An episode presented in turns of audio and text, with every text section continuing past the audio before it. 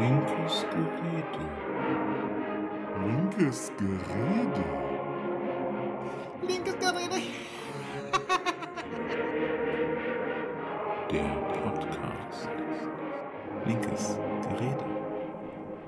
So, hallo und herzlich willkommen zu Linkes Gerede Folge 36. Wir haben heute den 16.01.2021. Ich bin wie immer euer Hausmeister Benjamin und auf der anderen Seite der Leitung sitzt. Da, da, da friert der Holarius, weil es ist echt kalt geworden. Ey. Mann, Mann, Mann. Das stimmt, ist wirklich sehr kalt. Ja. So, wir haben uns heute äh, kurzfristig, genau, kurz, kurzfristig dazu entschieden, ähm, äh, diese Folge aufzunehmen. Wir wollten sowieso schon mal ein bisschen über Amerika sprechen und dem Impeachment-Verfahren, was da gerade äh, angestrebt wird, aber auch noch ganz kurz über die ähm, Wahl zum Vorsitzenden der CDU, die ja heute stattgefunden hat. Ähm, ich habe es live verfolgt, äh, der Holger jetzt nicht. Und deswegen fange ich da jetzt einfach mal kurz an, dann kann der Holger noch ein paar Sätze dazu sagen, dann wären wir damit auch fertig. Yes. So, heute haben die drei Kandidaten, ähm, Armin Laschet, Friedrich Merz und Norbert Röttgen, äh, nochmal ähm, eine Bewerbungsrede halten durften, äh, halten dürfen.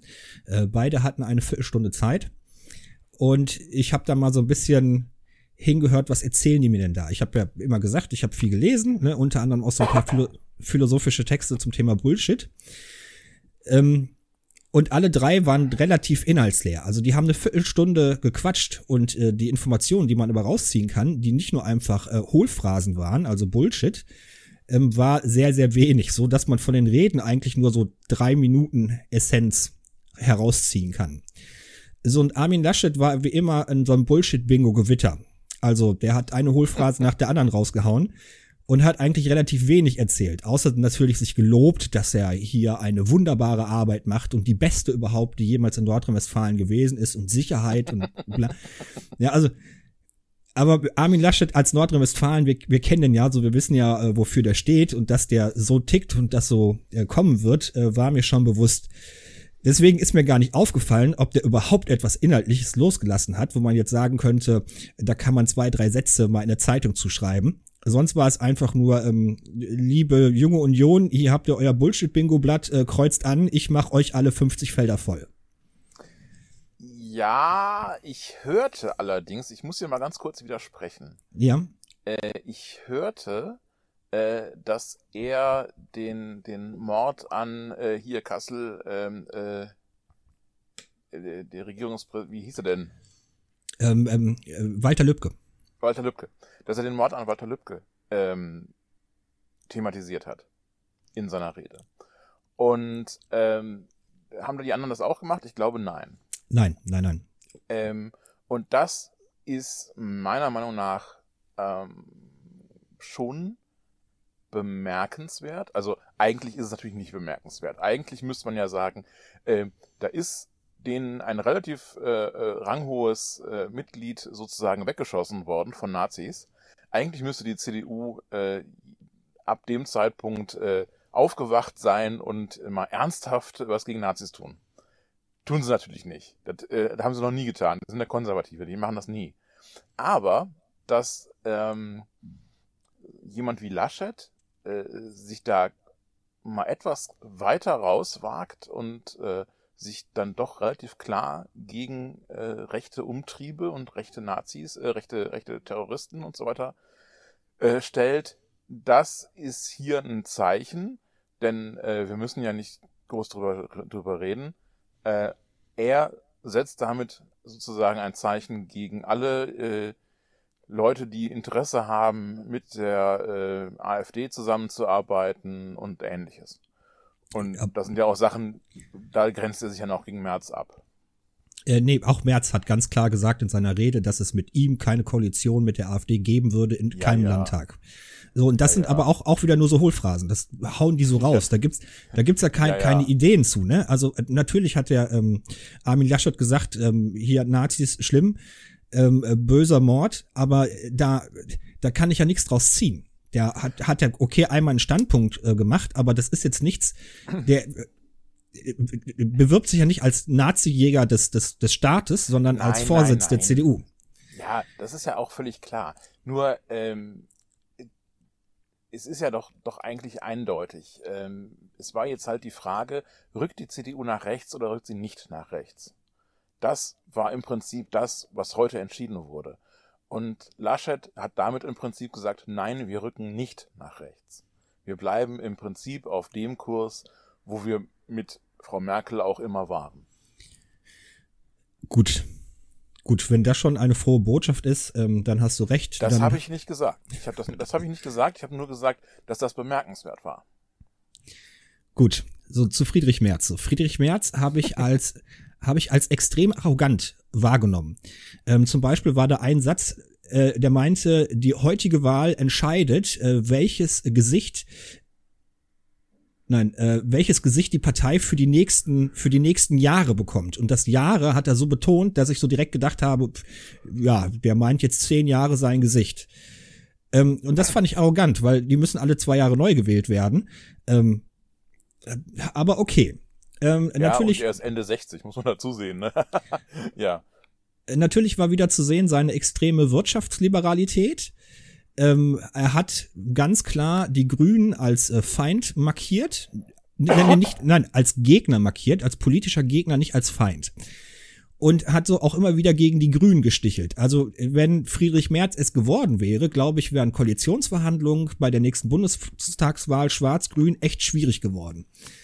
Ähm, das, das Ja. fand ich auch, auch bemerkenswert. Und dann hat er nochmal versucht, sein Bild in der Öffentlichkeit richtig zu stellen. Er hätte denn so ein ähm, total altes Frauenbild irgendwie von den aus den 40er Jahren.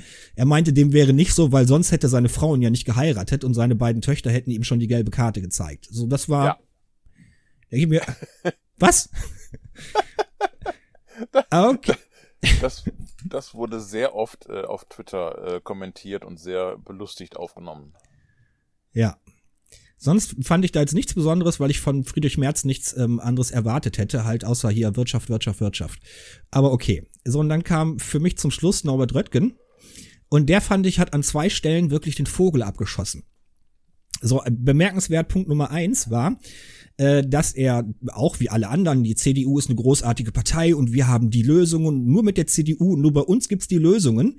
Und dann hat er noch zwei, drei Sätze gesagt. Und dann sagte er, ja, die CDU muss Lösungen finden. Mit mir, also ich öffne Räume, wir, wir können die Lösung finden, die wir brauchen für die Zukunft. Ne, also er hat sich Ja. selbst widersprochen und zugegeben, dass er selber das Gefühl hat, dass die CDU keine Lösung für die Zukunft hat. Das war ein spannender ähm, ähm, Stunt innerhalb seiner Rede. So, und Punkt Nummer zwei, er hat wirklich als einziger, glaube ich, vernünftig über den Klimawandel gesprochen und dass das ein, ein richtig großes Problem für die Zukunft ist. Und hatte auch eine Lösung äh, vorgeschlagen, nämlich äh, wir müssen erstmal den Wirtschaftswachstum hier wirklich richtig ankurbeln. Wachstum, Wachstum, Wachstum, weil dann hätten wir auch die Möglichkeiten, Gelder umzuverteilen, nicht für soziale Geschichten, sondern für grüne Sachen. Ja, ähm, also ich habe das so verstanden. Ähm, also es ist, ging ja schon um eine strategische Ausrüst, äh, Ausrichtung Ja. an diesem Wochenende. Und ähm, mit, mit März wäre es halt in so eine Trump-eske AfD-Richtung gegangen. Ähm, ja, er hat das, er hat die AfD abge, ja, ja, natürlich äh, lehnt er ab, mit der AfD zusammenzuarbeiten. Ähm, aber die AfD lehnt nicht ab, mit ihm zusammenzuarbeiten und äh, dem traue ich alles zu. Ähm, aber, und das war auch, glaube ich, ziemlich klar. Also das war auch den CDU-Leuten ziemlich klar, dass äh, äh, mit März ist es auf jeden Fall ein Rechtsruck. So, das Ja. war klar. Ähm, dann hat Röttgen quasi angeboten, wir modernisieren. Genau. Ähm, und das ist natürlich etwas, das kann die CDU gar nicht, weil modernisieren heißt ja nicht konservativ. Und das, also das funktioniert ja so gar nicht. Und von daher war es klar, dass Röttgen äh, das nicht wird. Und Laschet war ein klares Weiter so. Wie immer. Also ja. ich habe keine Ahnung, aber weiter so, ja. Und ähm, dem gibt er ein, ein sehr äh, joviales, äh, freundliches Gesicht. Ähm, aber ja, das ist es halt auch, ne? Ähm, eigentlich von daher war es äh, fast klar, dass, dass Laschet gewinnen muss. Interessanterweise hat ja Merz sogar im ersten Wahlgang mehr Stimmen bekommen. Ähm, ich habe mir die Stimmenauszählung aufgeschrieben. Ich kann kurz nachgucken. Äh, ich Merz meine, es wären irgendwie so sechs Stimmen mehr gewesen. Fünf, so. fünf Stimmen hat er mehr bekommen. Ja. Armin Laschet hat im ersten Wahlgang 380 und Friedrich Merz hat 385. Und im zweiten Wahlgang waren es ja auch nur 20 Stimmen Unterschied oder so. Ähm, ja, nee, ein bisschen mehr. Ähm, Armin Laschet hat im zweiten Wahlgang 521 Stimmen und Friedrich Merz hat 466. Oh doch. Ja, okay. So, das hatte ich mir nämlich extra aufgeschrieben, weil die hatten nämlich ein Problem, also ich hoffe, dass die kein Problem hatten, aber es waren 1100 Menschen wahlberechtigt und es wurden aber nur beim ersten Wahlgang 992 Stimmen abgegeben. Mhm. So, das heißt, ähm, das ist eine Differenz von neun Stimmen so, jetzt weiß man ja nicht, man äh, macht ja online. Jetzt weiß man nicht, ob jemand seinen Stimmzettel einfach ungültig machen wollte oder gerade auf Toilette war oder ähm, ob jemand technische Probleme hatte. So, und ja. da habe ich es nämlich schon trapsen hören, dass ähm, vielleicht einige Leute technische Probleme hatten und die Differenzen der Kandidaten aber so klein sind, dass diese technische Probleme hätten ähm, die Wahl verfälschen können. Und dann wäre die Briefwahl nochmal besonders spannend gewesen. Äh, ja. Weil man, es hätte passieren können, dass jetzt Armin Laschet der es jetzt doch eindeutig geworden ist, ähm, so knapp nur vorne ist, dass sich dann bei der Briefwahl aber herausstellt, wo du dann weniger technische Probleme hast, äh, nee, war doch falsch. Also wir haben hier äh, eine Woche lang den Falschen gefeiert. Ja, das, das äh, hätte passieren können, aber ähm, ist nicht. Also ist ja der Unterschied dann doch relativ, relativ klar. Ja. Der Unterschied, genau, gerade bei der ähm, Stichwahl ist der Unterschied so groß und so eklatant, äh, dass die technischen ja. Probleme nicht mehr zu einer Veränderung des Ergebnisses führen können. Außer, äh, da sind ein paar Delegierte bei, die wollen einfach nur ein bisschen rumtrollen und wählen auf Briefwahl ganz anders als jetzt hier in diesem Online-Ding. Ja, das traue ich jetzt CDU-Leuten nicht so richtig zu. nee, ich, nee, ich auch nicht. Ich auch nicht. Also ich könnte mir sogar vorstellen, dass äh, Laschet eine größere Mehrheit bei den Briefwählern hat, äh, weil Leute so sich so sagen, ach ja, er hat ja eh gewonnen. so, kreuz ja noch. Kreuz halt ja. jetzt nicht den Friedrich an, sondern den. Ja. Ähm, das kann natürlich sein. Ja. Ja gut, äh, also äh, wir haben jetzt also mit einer CDU des Weiterso's und der eventuellen Öffnung zu Grün hin äh, zu tun. Mit Röttgen wäre es eine ganz klare äh, Hinwendung zum Grünen gewesen. Ja. Und mit Merz eine ganz klare Absage zu den Grünen. Ähm, wir werden sehen, was daraus wird. Also, äh, ich bin mir jetzt auch fast sicher, dass Söder dann der Kanzlerkandidat wird. Weil ich mir nicht vorstellen kann, dass Laschet das selber macht. Ja, das macht ja. Also, Söder also eigentlich. Sparen eigentlich verfolge ich ja keine Wahlen von ähm, Vorsitzenden äh, von den Parteien. Äh, noch nicht mal von, von, von den Linken live, äh, weil ich kann das dann ja alles irgendwie nachsehen, weil es relativ unspannend ist, wer äh, da der Obervorsitzende ist. Das macht es ja bei der CDU nur so spannend, weil da ist ja die Tradition, dass der äh, Parteivorsitzende auch automatisch Kanzlerkandidat ist. Ja. Das ist oft so, ähm, wurde aber auch schon mal, also ne, es gab ja schon mal Kandidaten von äh, CSU. Äh, ja. Meistens aber, aber eben dann, wenn man eh wusste, dass man verliert. Also das gilt für Stoiber als auch für Strauß. Äh, in den Jahren, äh, wo man sich relativ sicher war, ja gut, wir werden es eh nicht schaffen. Mhm. Äh, da können wir mal die CSU irgendwie äh, antreten lassen. Ähm, aber ich bin mir nicht sicher. Also, ähm, ich, ich bin mir nicht sicher, ob sie, also vielleicht, das wäre vielleicht sogar ein relativ intelligenter Coup, äh, würde man sagen, der, der Spahn ist jetzt als äh, Gesundheitsminister so sehr im Mittelpunkt, dass man sozusagen dessen Popularität jetzt nutzt und den als Kanzlerkandidaten aufstellt. So, das denke ich, ähm. das denke ich nämlich auch, dass das ähm, jetzt mehr die Option sein wird von der CDU. Damit rechne ich auch, dass sie sich Gedanken machen werden, schicken wir unseren Parteivorsitzenden ins Rennen, der nicht so populär ist, oder suchen wir uns nicht gerade aus der Liste der zehn populärsten ähm, Politikern unsere Leute raus und stellen die einfach an die Spitze für die Bundestagswahl. Ja, ja. So, Aber jetzt reicht das äh, mit, mit der Ja. CDU. Das ist so Ja, sehr natürlich. interessieren uns, sie uns ja nun wirklich nicht. Nein, nein, nein. Ja. Ähm, was hältst du jetzt von der äh, Revolution, die jetzt noch in Washington passieren wird? Also erstmal, ich habe ja in, in, in einem vorigen Podcast gesagt, dass den Sturm auf dem Bundestag, den wir hatten, dass unsere Leute, dass das ein Lausbubenstreich gewesen ist. So, und ich habe das als Lausbubenstreich wahrgenommen. Die standen auf den Treppen, drei Polizisten standen davor und ähm, die Masse wusste verzweifelt nicht mehr weiter. So, das, was wir jetzt äh, beim Kapitol gesehen haben, ist eine ganz, ganz andere Hausnummer und finde ich extrem erschreckend. Nämlich, mit welchem Selbstverständnis die Menschen da hingegangen sind und dass das vorbereitet gewesen ist. Also die amerikanische Polizei ist genauso hilflos gewesen beim Sturm auf dem Kapitol wie die deutsche Polizei beim Sturm auf dem Bundestag, weil das ist angekündigt gewesen und die haben es vorher nicht hingekriegt, genug Sicherheitskräfte zusammenzuziehen. So und dann zum Selbstverständnis der Menschen, die in Amerika waren wirklich davon überzeugt, das ist jetzt die patriotische Pflicht, und wir müssen hier den Kommunismus verhindern und äh, die Welt gerät gerade unter. Und deswegen sind die It's a auch, Revolution! ja, so deswegen sind die wahrscheinlich auch noch mal eine ganze Ecke weitergegangen. So und dann waren die ja so weit, dass die ja angekündigt haben, geplant haben, zum Beispiel äh, Nancy Pelosi zu entführen. Die hatten Kabelbinder dabei, um die Menschen festzusetzen und zu entführen. Ja. Ich glaube, den Gedanken hatten die in Deutschland jetzt nicht. Die haben sich Nee, ja die auf hatten überhaupt keine Gedanken. Ah, wir zeigen mal eine Fahne, ja, cool. Genau, die Ähm, haben sich. Ja, nein, also ich, ich, die Nazis in Deutschland hatten auch Gedanken dabei. Die hatten aber eher so den Gedanken, wir machen hübsche Fotos. Wir machen Ja. Bilder, die sich äh, dann erhalten. Ähm, die wollten da nicht wirklich den Reichstag stürmen und, und irgendwelche äh, Bundestagsabgeordneten äh, äh, aufhängen oder sowas. Das glaube ich auch nicht, dass sie das vorhatten. Ähm, in, Im Kapitol sieht das anders aus, das stimmt.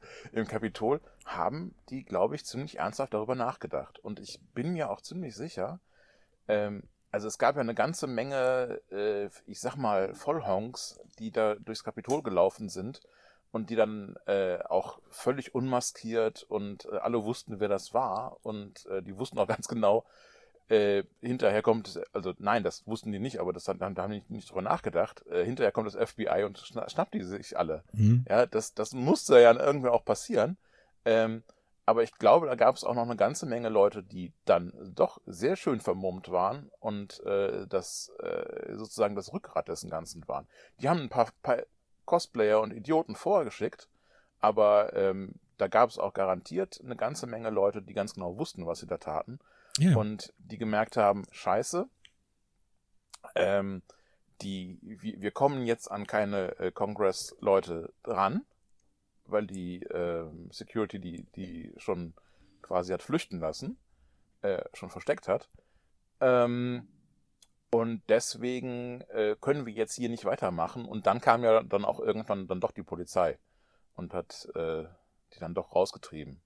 Ja. Ähm,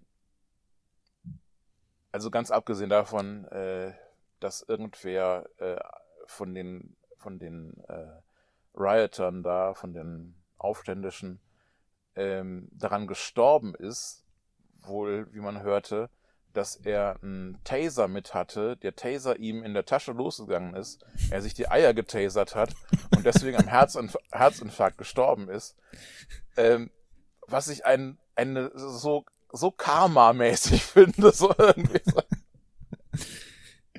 ähm, aber na, na, natürlich ist auch ansonsten, äh, das ist schon heftig, was da passiert ist. Und ähm, da sind eben äh, noch mehr Leute bei gestorben. Da ist ein Polizist bei gestorben.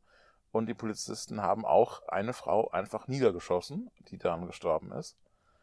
Ähm, da, also es war dann, dann doch ein bisschen gewaltsamer, als man sich gedacht hat. Ähm, beziehungsweise, nein, gar nicht mal, als man sich gedacht hat, sondern äh, es ist dann doch wirklich zur Gewalt gekommen. Ähm, aber es ist auch ganz klar, ähm, ja, das war vorbereitet. Ja, hätte das Pentagon und hätten äh, verschiedene Bundesbehörden so gearbeitet, wie, die, wie sie hätten arbeiten müssen oder sollen, dann wäre das nie passiert. Äh, das konnte so nur passieren, weil Trump seine Finger im Spiel hatte und äh, sozusagen den Schutz vom Kapitol weggezogen hat. Also da gibt's ja zwei Probleme bei. Man muss dazu sagen, dass die Sicherheitsbehörden in Amerika sehr viel mehr Befugnisse haben als bei uns äh, die Leute. So, wir streiten ja immer noch um diesen ganzen Datenschutz und ähm, ähm, Spionagesoftware äh, und solchen Sachen. Ja. Äh, der NSA oder die NSA ist ähm, sehr viel besser technisch ausgestattet ähm, als unsere Leute und die hätten noch mehr Möglichkeiten. Also bei, bei uns waren die zu doof, einen öffentlichen Telegram-Kanal äh, zu besuchen und den mal durchzulesen ähm, die Sicherheitsbehörden dort, die können Software überall installieren und dann einfach nach kritischen Wörtern und äh, Test, äh, kritischen Wörtern und Sätzen automatisiert durchsuchen lassen und dann einfach die Alarmglocken klingeln lassen. Und da werden die Alarmglocken geklingelt in den Sicherheitsbehörden ohne Ende.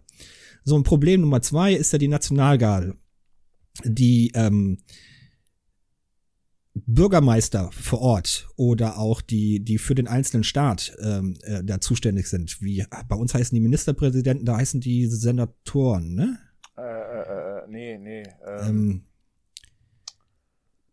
äh, Governors, Gouverneure. Äh, Governors, Gouverneure, genau. Die können die Nationalgarde nicht rufen und hat natürlich auch einen Sinn, ähm, sonst könnte man ja ganz einfach putschen. So, also nur aus dem, aus, de, aus der Ministerreihe ähm, um Donald Trump herum, die hätten die Nationalgarde äh, so automatisiert losschicken können.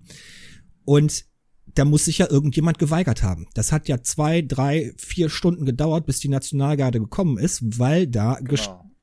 So, da wird ja vermutet, dass nicht nur Trump die Masse angestachelt hat, sondern dass er sich dann auch verpisst hat, nicht mehr drum gekümmert hat oder gezielt nicht die Nationalgarde schicken wollte.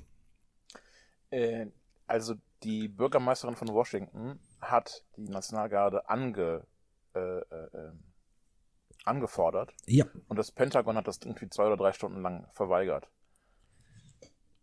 Und das heißt natürlich schon was. Ne? Also ähm, Washington hat ja keinen Governor, sondern nur eine äh, Bürgermeisterin, weil das ja quasi ein Stadtstaat ist, ohne Mhm. Staats, äh, also der gehört zu keinem Staat, ist ja Washington DC. Ähm, dieses District of Columbia, das ist irgendwie, äh, äh, wir sind außerhalb von allem irgendwie, keine Ahnung, wie das, wie das genau funktioniert. Ähm, aber ist ja auch sinnvoll, also dass die, dass die äh, Bundeshauptstadt in, also jetzt mal, wenn man jetzt mal so ein paar hundert Jahre, ähm, ja, 100 oder 150 Jahre zurückgeht, ähm, dass in einem ja durch, durchaus auch umkämpften Staat äh, mit Bürgerkrieg und allem drum und dran wie der USA ähm, die, äh, die, die, die Regierung äh, in einem Gebiet ist, das nicht zu einem der Staaten gehört. Es macht ja Sinn.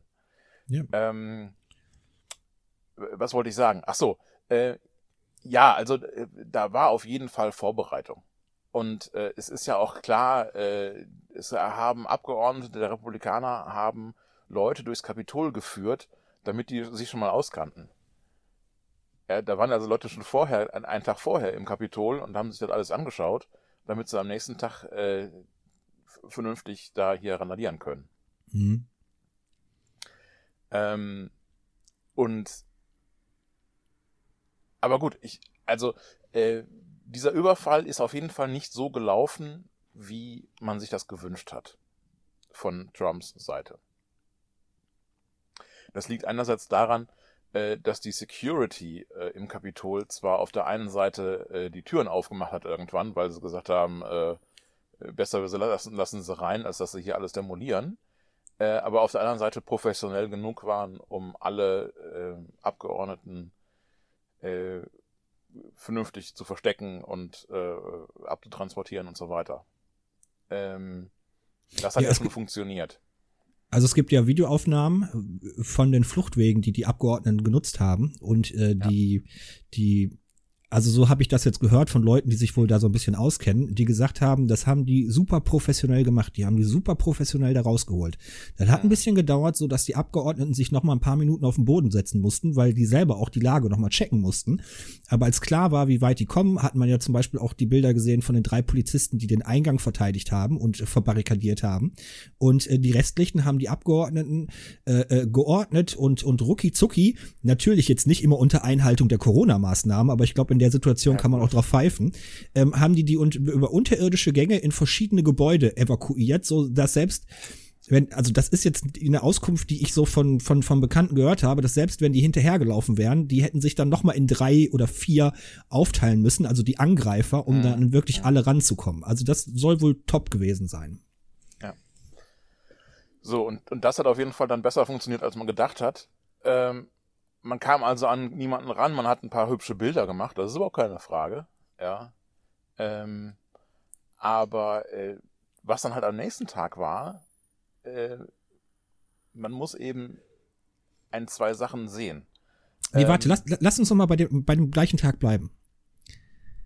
Wir, wir sind ein bisschen zu schnell hingegangen. Und zwar ist wichtig noch zu sagen, was vorher gewesen ist. Und zwar die Rede von Trump, wo Trump selber gesagt hat, Ja. so Leute, wir Ja, gehen jetzt zum Kapitol, ich komme mit, ich gehe voran.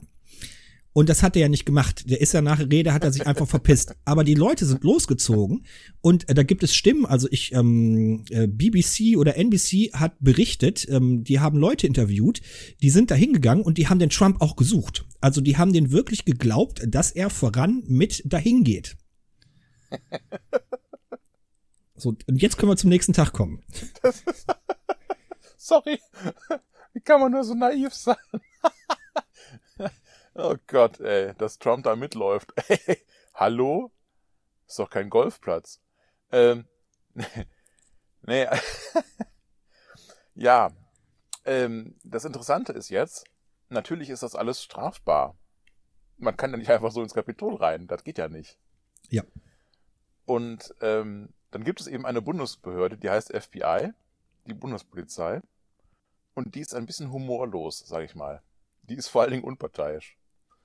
Ähm, sowohl in den Streitkräften und äh, Nationalgarde als auch im FBI gibt es eine sehr klare Haltung, die sehr unparteiisch ist. Mhm. Also die sind auf ihre Professionalität und auf ihre Unparteiisch Unparteilichkeit auch sehr. Und ähm, es gibt ja, man kennt das ja auch aus Filmen und so weiter, immer so diese ähm, sehr klaren äh, äh, äh, ähm, Fronten zwischen den lokalen Polizisten und den FBI-Leuten. Ja? Du hast ja immer so, es gibt äh, lokale Poliz Polizei und es gibt Landespolizei und es gibt, die F es gibt das FBI und die können sich ja alle gegenseitig nicht leiden. Ja. Die müssten zwar eigentlich alle an, auf der gleichen Seite stehen, aber äh, das FBI gilt irgendwie als sehr unnahbar und als äh, sehr arrogant, aber eben auch als sehr professionell. Und äh, was hat das FBI gemacht?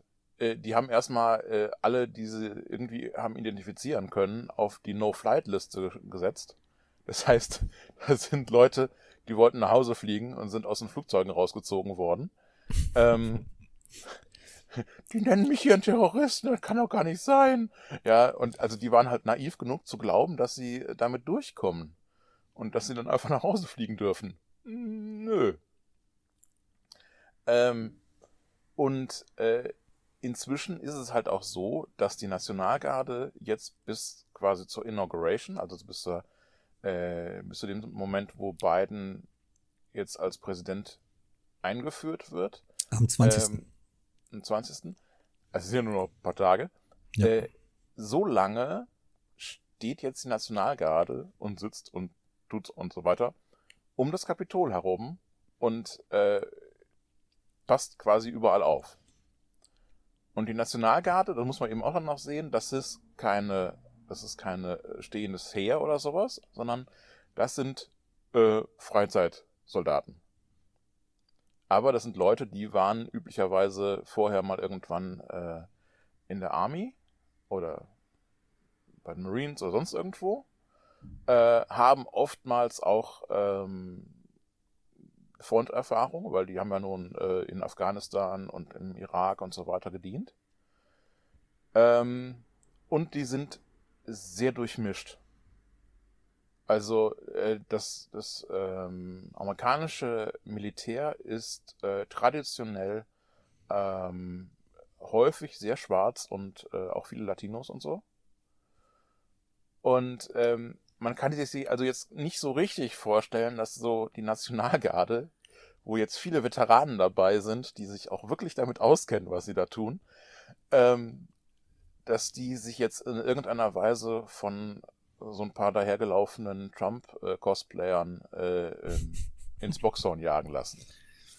Also ich glaube, wenn da jetzt wirklich, äh, das ist ja jetzt, da haben wir jetzt wirklich Leute drüber gesprochen. Also das ist ja jetzt wirklich keine, ja, eventuell könnte da was passieren, äh, keine, keine Spinnerei oder so, sondern ähm, Trump und seine Leute haben immer wieder dazu aufgerufen, sich das Land wiederzuholen.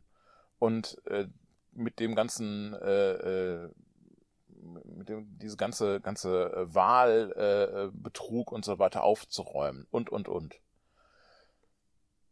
Und es, in Amerika sind irgendwie die, die, die Zeiten noch anders. Da ist irgendwie ein bisschen weniger Aufklärung und es gibt einfach ganz fürchterlich viele Menschen, die an Dinge glauben, wo man sich, sich denkt so, das kann doch kein Mensch glauben. So, das kann doch, niemand kann doch mit vernünftigem Verstand und so weiter, aber doch können die. Und von daher ist es schon möglich, dass da einfach mal ein paar tausend Leute bewaffnet äh, jetzt am, am, am 20. auftauchen und die Inauguration äh, verhindern wollen. Und dann könnte es durchaus passieren, äh, dass es dazu einem Blutbad kommt. Da also ich recht... also wirklich ich... zu schlimmen Dingen passieren kommen, aber ich glaube, die Nationalgarde wird gewinnen. Ja, glaube ich auch. Also was ich mir jetzt vorstellen kann, also wenn man sich so anguckt, wie tief gespalten das Land ist und ähm, wie die äh, wie die Angreifer ähm, ausgestattet gewesen sind. Da waren ja wohl auch ein paar, paar Rohrbomben irgendwie, die gezielt gesprengt ja. werden mussten. Also was ich mir schon vorstellen kann, ist, dass am 20. irgendwo in Washington DC eine Rohrbombe hochgeht. Versuchen so nah wie möglich, wieder äh, tolle Bilder zu machen.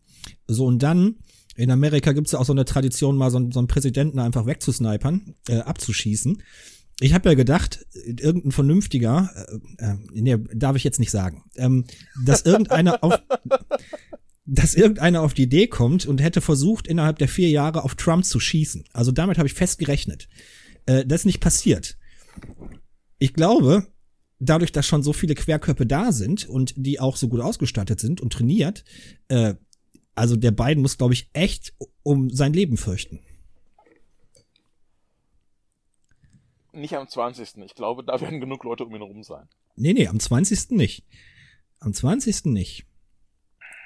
Ähm, aber auch da kann ich mir gut vorstellen, ja, das FBI wird schon aufpassen. Also, die werden da schon, äh, äh, ich glaube, äh, nachdem ihnen das äh, damals mit JFK äh, passiert ist, ähm, ist die Idee, dass man den Präsidenten wegschießt, äh, äh das, das haben die, glaube ich, einen gewissen, einen gewissen Respekt vor.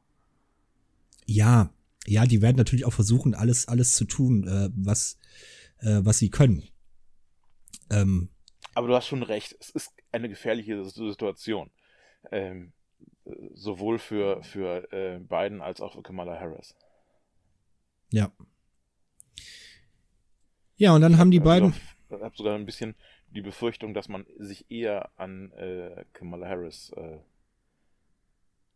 versuchen wird. Dass man eher dafür versuchen wird, dran bei einem Anschlag dran zu kommen. Weil Biden ist ein alter Mann, der, der, ist, der ist eh nicht mehr lange da. Ja, gut, der lässt den Luftballon platzen in der Nähe, dann kriegt er einen Herzinfarkt.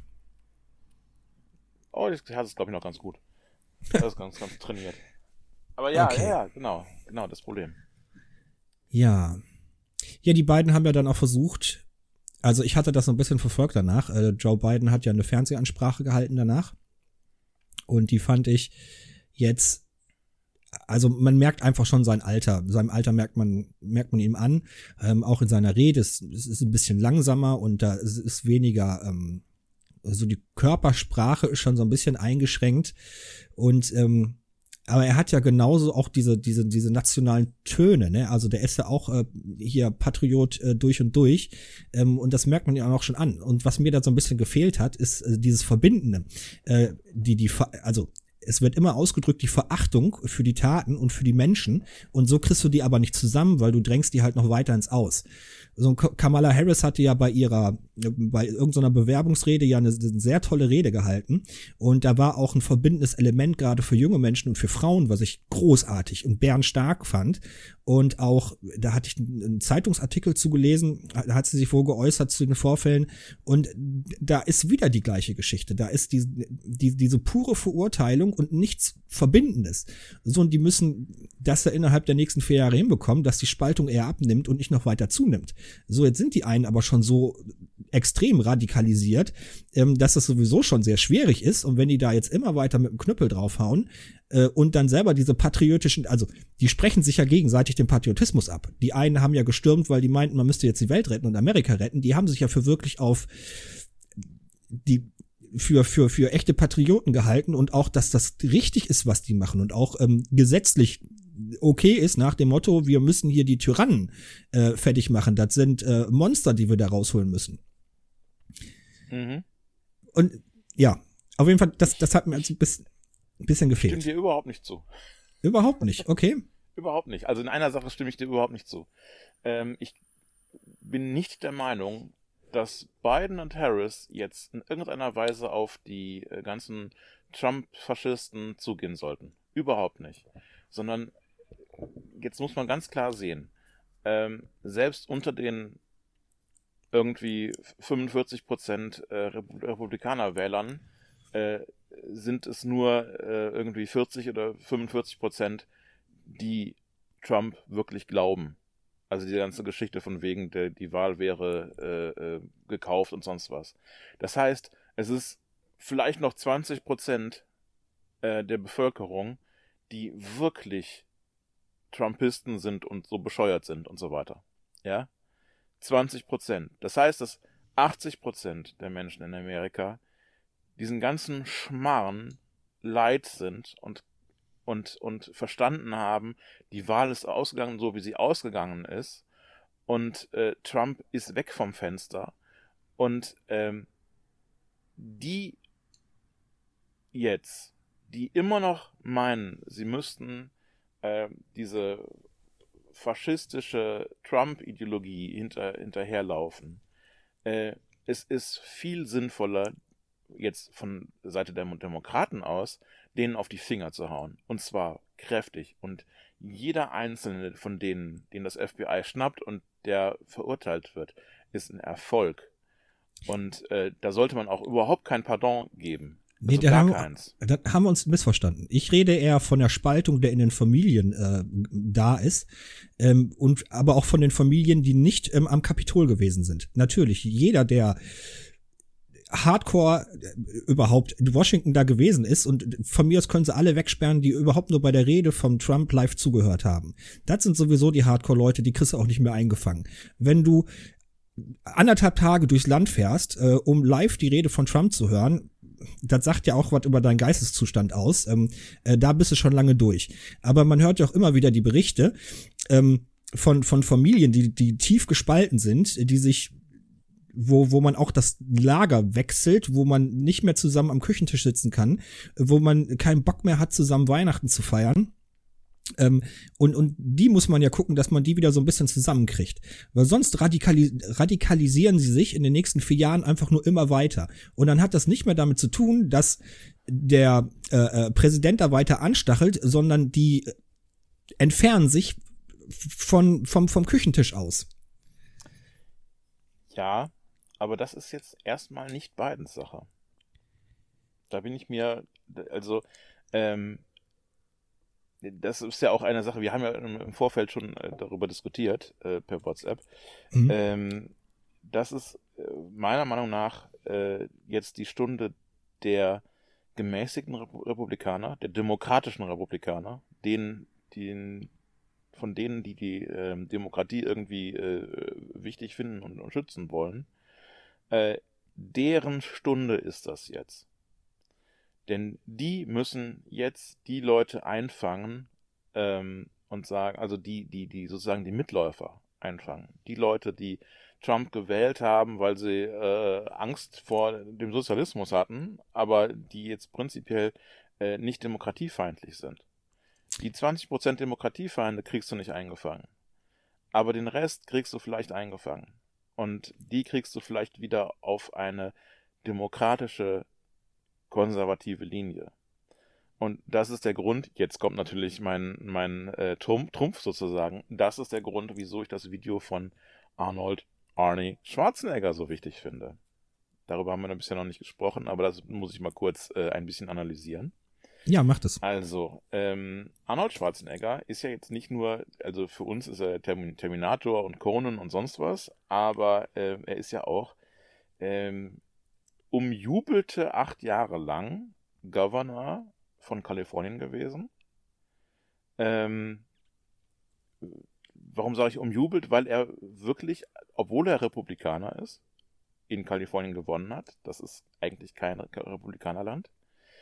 Ähm, und weil er äh, ziemlich fortschrittlich für einen Republikaner immer äh, ne, ähm, ähm, gute Sachen gemacht hat, äh, sich klar äh, in Sachen Klimawandel ausspricht, äh, klar sagt, man muss da was tun. Ähm, also für einen Republikaner ist er relativ weit links, nämlich ungefähr da, wo Laschet vielleicht auch ist. ja, toll. Ja, also ne, um das so an den Anfang jetzt, nee, obwohl ja vielleicht auch noch nicht ganz. Ähm, so, jetzt hat der äh, Arnie eine, eine Rede gehalten, die war sehr gut produziert, die war mit, mit heroischer Musik unterlegt ähm, und und äh, mit, also mit drei Kameras aufgenommen und so und äh, das war schon alles sehr, sehr professionell. Da hat er schon mit Leuten gesprochen, die da, ne, ich meine, er kennt ja dann auch die richtigen Leute dafür. Ja, klar. Ähm, wo er halt dann im, im seinem Büro saß und äh, noch die Fahne von Kalifornien und die äh, amerikanische Flagge und äh, er darf das ja auch so tun als ehemaliger Governor. Das ist ja auch so, dass, die verlieren das ja nie wieder. Ne? Die werden ja auch immer noch mit Herrn Governor und Herr President und so weiter angesprochen, wenn sie das einmal waren. Mhm. Ähm, und der Biden wurde ja auch bisher immer mit Herr, Herr Vice President angesprochen, weil er ja früher der Vice President war. Äh, das ist ja so typisch in Amerika. Und äh, also er hat sich dann eben als, als Governor äh, dann auch äh, sozusagen äh, präsentiert und ähm, hat dann eine sehr persönliche Rede gehalten äh, hat die äh, Kapitol-Idioten sehr, sehr klar angesprochen, ähm, hat äh, die Nazis, die in, in Deutschland 1938 die Kristallnacht, also die sogenannte Kristallnacht, die mhm. Reichspogromnacht, ähm, ähm, ähm, ja, in, in dieser Reichspogromnacht äh, Menschen ermordet und äh, Synagogen angezündet und so weiter haben, hat die als äh, die deutschen Proud Boys bezeichnet, hat also die Proud Boys eindeutig sozusagen mit SA und SS gleichgesetzt. Ähm, was also von uns aus gesehen, jetzt aus, aus einer deutschen Tradition heraus, ist das, äh, äh, sagt man, das ist äh, Verharmlosung der Shoah oder Verharmlosung des Holocaust. Das sollte man eigentlich nicht tun. Ja, ähm, aus einer amerikanischen Sicht heraus ist das äh, sehr deutlich und aber auch verständlich, dass er das so sagt. Ähm, mhm. Dann äh, hat er eben aus seiner Erfahrung und aus seiner Kindheit gesprochen, aus seiner Kindheit in äh, nach äh, faschistischen aus, äh, Österreich. Ähm, und davon gesprochen, wie seine Elterngeneration, auch sein eigener Vater, äh, ständig betrunken waren äh, äh, und die Familien äh, geschlagen haben und sonst was. Ähm, und er sagt, dass das kam davon, dass sie äh, so viel Leid selbst angerichtet hatten und äh, oder zugeschaut hatten und dass sie sich so viel Schuld aufgeladen haben, dass sie ihr ganzes Leben davon nicht mehr loskamen. Ähm, das fand ich eine sehr persönliche und äh, interessante Herangehensweise. Ähm, einfach die, die Verbitterung oder die, Ver, die, die, die zerstörte Gesellschaft, die einfach Nazis hinterlassen. Ähm, das ist etwas, was er als Zeitzeuge, ist ja nun auch schon über 70, äh, eben, eben äh, berichten konnte. Und äh, das war rhetorisch super gemacht. Ja, das war also überhaupt keine Frage. Das war, äh, äh, äh das kam äh, auf jeden Fall gut an. Äh, das war argumentativ, ein bisschen haar, ha, ha, ha, halbgar, aber ich glaube, für Amerika ist das völlig okay. Ähm, aus meiner linken Sicht heraus muss ich sagen, äh, also erstmal das mit dem Vergleich zum, Fasch zum, zum Nazifaschismus ist halt immer so ein bisschen schwierig. Ja? Also zum, ne, zum Nationalsozialismus selber so, muss man immer so ein bisschen aufpassen. Aber, aber gut, das lasse ich ihm quasi durchgehen. Aber was ich ihm nicht durchgehen lasse, ist, ähm, äh, dass er dann eben sagte, ja, meine Elterngeneration, die haben sich damals verführen lassen. Und ähm, die Leute, die jetzt das Kapitol gestürmt haben, haben sich auch von Trump verführen lassen. Ähm, nein, die haben sich nicht verführen lassen, das sind Nazis. Das ist, ähm, jeder hat, äh, also äh, egal, äh, was, was ein Mensch wie Trump oder ähnliches oder Hitler oder sonst irgendwer sagt, äh, jeder kann auch selber, selber denken und jeder kann selber entscheiden und die haben sich dafür entschieden, Nazis zu sein oder Proud Boys zu sein oder was auch immer zu sein.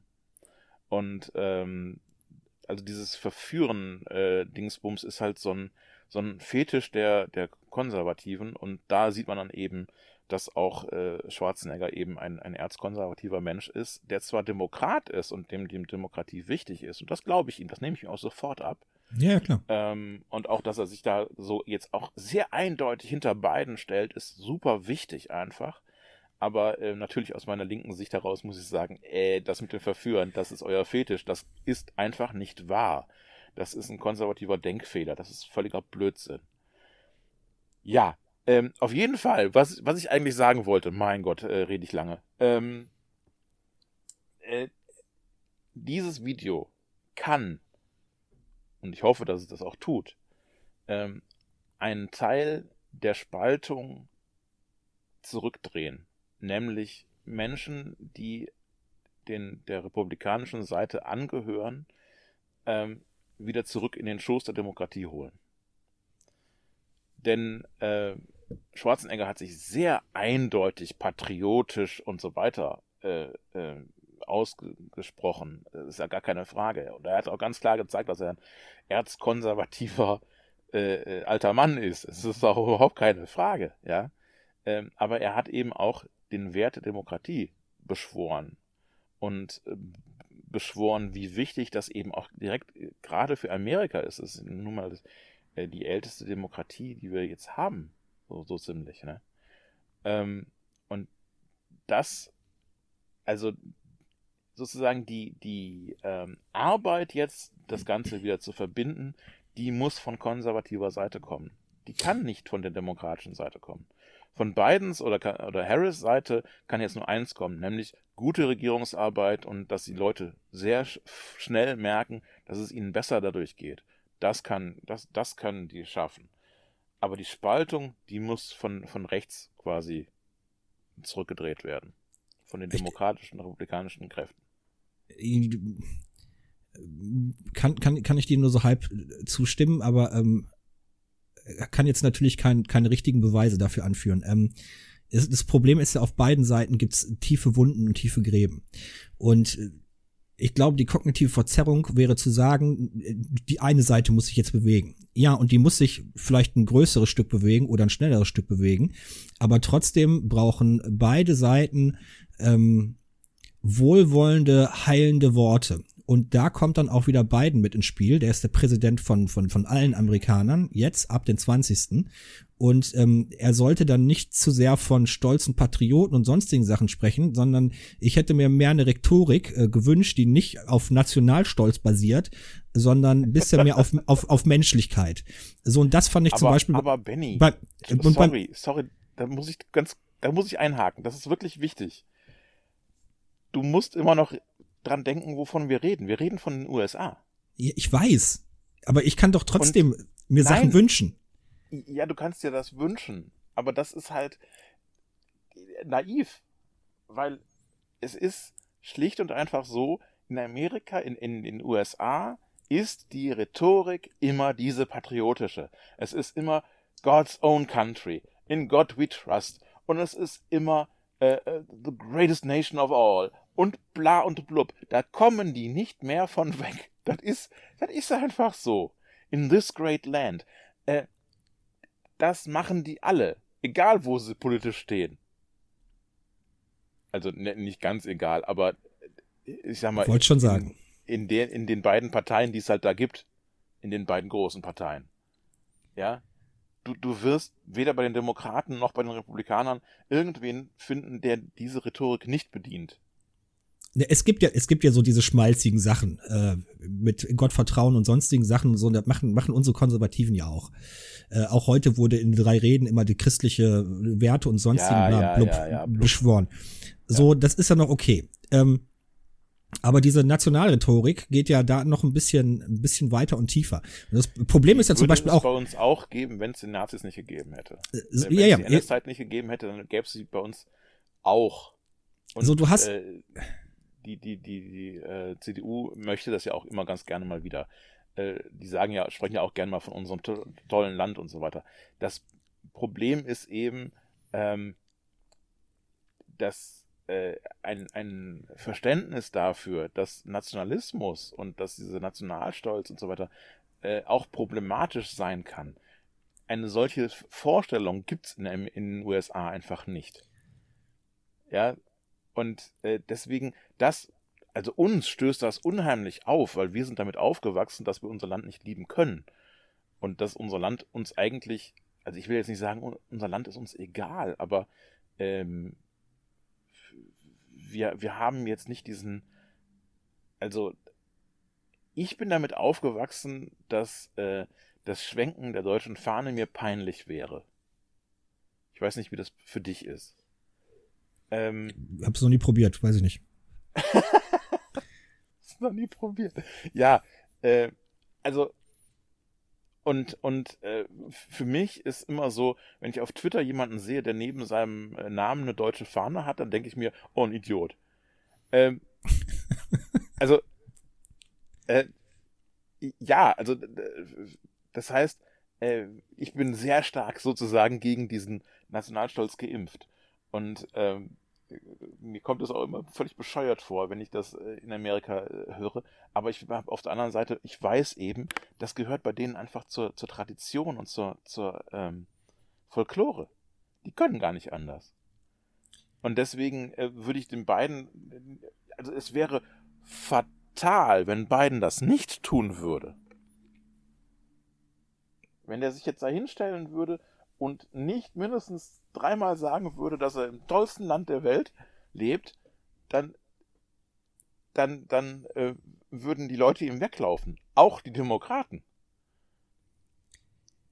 ich weiß, ich, ich weiß, worauf du hinaus willst. So das Problem, was ich nur sehe, wir haben mehr Spaltung als nur diese zwei in diesen beiden ähm, äh, Lagern, in Republikaner und Demokraten. Wir haben Spalten innerhalb, äh, Spaltung innerhalb der Gesell Gesellschaft, hier von wegen Black Lives Matters. Äh, wir haben ganz viele äh, äh, äh, äh, die aus Mexiko kommen oder die aus Südamerika kommen, die die, die auch noch mal dastehen und dann kämpfen diese ähm, diese diskriminierten Gruppen auch noch mal untereinander. Also hatte ja auch ähm, was Deutsche über Rassismus wissen sollten, aber nicht hören wollen, wurde ja auch nochmal gesagt, dass es innerhalb dieser Communities nochmal ganz starke Diskriminierungstendenzen gibt, ähm, nämlich anhand der Abstufung, wie, wie braun die Hautfarbe jetzt ist.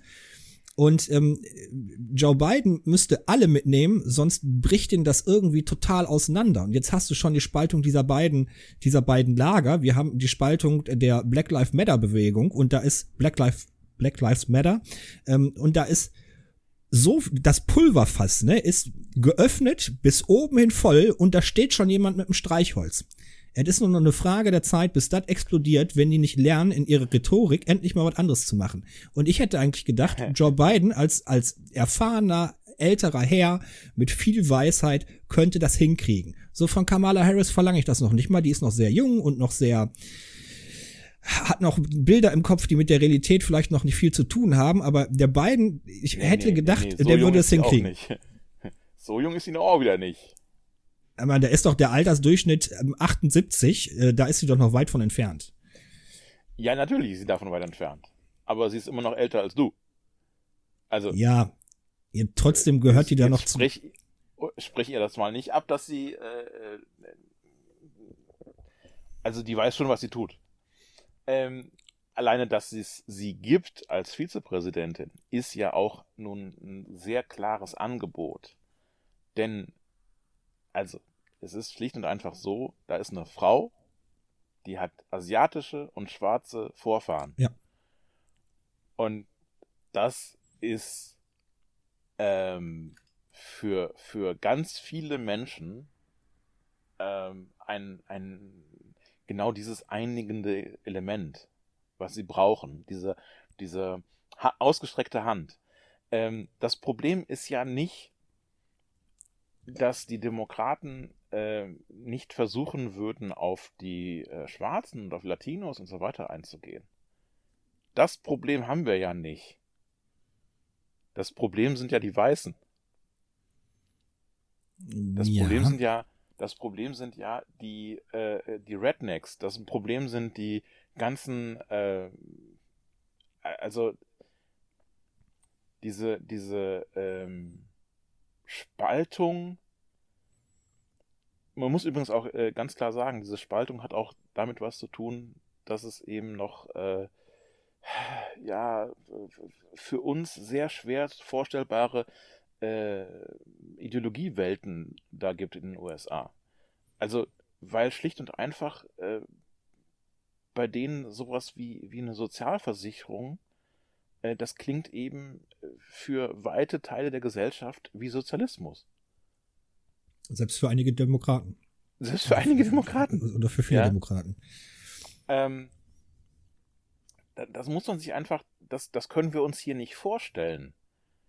Also, äh, außer einem März vielleicht, äh, würde auch kein, kein CDUler jetzt irgendwie an den, an den äh, Sozialversicherungen ernsthaft rumarbeiten wollen. Ja, sie haben schon äh, hier die, naja gut, hat ja äh, Rot- Rot- Rot-Grün gemacht, den ganzen Quatsch da mit den Arbeitslosenversicherungen zu ändern und, und Rentenversicherung ändern und so weiter. Das, hat- das, ja das hat auch nicht mal die CDU gemacht. Aber äh, so wirklich die, die Frage stellen, ob man überhaupt hier Krankenversicherung noch braucht oder sowas, äh, das würde ja die CDU auch nicht draufkommen. Das sind ja so Sachen, da, also so bescheuert ist ja nur bei uns keiner mehr. Und äh, eine Krankenversicherung für jeden zum Sozialismus zu erklären, so bescheuert ist ja auch keiner. Ähm, aber solche Sachen gibt's eben. Und es gibt eben äh, viele Leute, die haben Trump gewählt, weil sie glauben, das wäre für die Wirtschaft das Beste. Ja, schwierig. Ja. Ähm, also diese, diese äh, Risse durch äh, Familien und Freundeskreise und so weiter. Ja, ich sag mal so. Äh, das Beste, um sowas, um, um, um da zurückzukommen, ist einfach eine gute Arbeit von, von, von der neuen Regierung. Ich glaube, das, das würde am, am meisten helfen. Wenn das funktioniert und sie sich nicht zu sehr, zu sehr irgendwie um alle kümmern wollen, sondern dass sie wirklich sagen, hier, wir machen erstmal richtig gute Arbeit und dann, dann gucken wir mal, was, was passiert. Da, da gebe ich dir natürlich recht, weil äh, Kamala Harris ist ja bisher erstmal nur so eine, so eine, so eine Fata Morgana. Ob da jetzt wirklich eine Oase hintersteckt oder nicht, sieht man äh, innerhalb der Arbeit. So, weil wir hatten das ja auch gesehen bei uns in der Politik. Äh, Frau Merkel ist Bundeskanzlerin geworden und schwupps hieß es, wir sind hier ein total feministisches Land, weil auch Frauen können Kanzlerin werden. Ähm, Und wir sehen, die Politik ist immer noch total männlich verseucht und ähm, da sind einfach zu viele Männer und zu wenig Frauen. Äh, da hat, äh, dass Merkel Kanzlerin geworden ist, nicht viel gebracht, außer Pseudo ist weiblicher geworden. Und da muss Kamala Harris jetzt durch eine gute Arbeit, dazu gehören auch Reden, aber nicht hauptsächlich, durch gute Arbeit beweisen, dass das wirklich eine Ja. ausgestreckte Hand und nicht nur wie eine ausgestreckte Hand aussieht. Dass es äh, ein ausgestreckter Hand ist und kein ausgestreckter Mittelfinger. Jawohl. ja, genau. Genau. Ja, du Holger, ich wüsste jetzt nichts mehr dazu zu sagen. Ich wäre mit meinem, Ja, ich ja, dachte mir auch schon, das könnte jetzt eigentlich auch gut sein. So, dann äh, genieß mal den Schnee morgen. äh, ja, okay. Ich lasse die Rollos runter, krieg ich nicht mit. Alles klar. Dann sag mal deinen Satz und dann. Ja, danke, dass ihr uns bis hierhin gehört habt. Ihr seid die Geilsten. Ja, finde ich auch. Ciao. Ciao. Das war Linkes Gerede, der Podcast. Aber gut, dass wir drüber gesprochen haben, ne?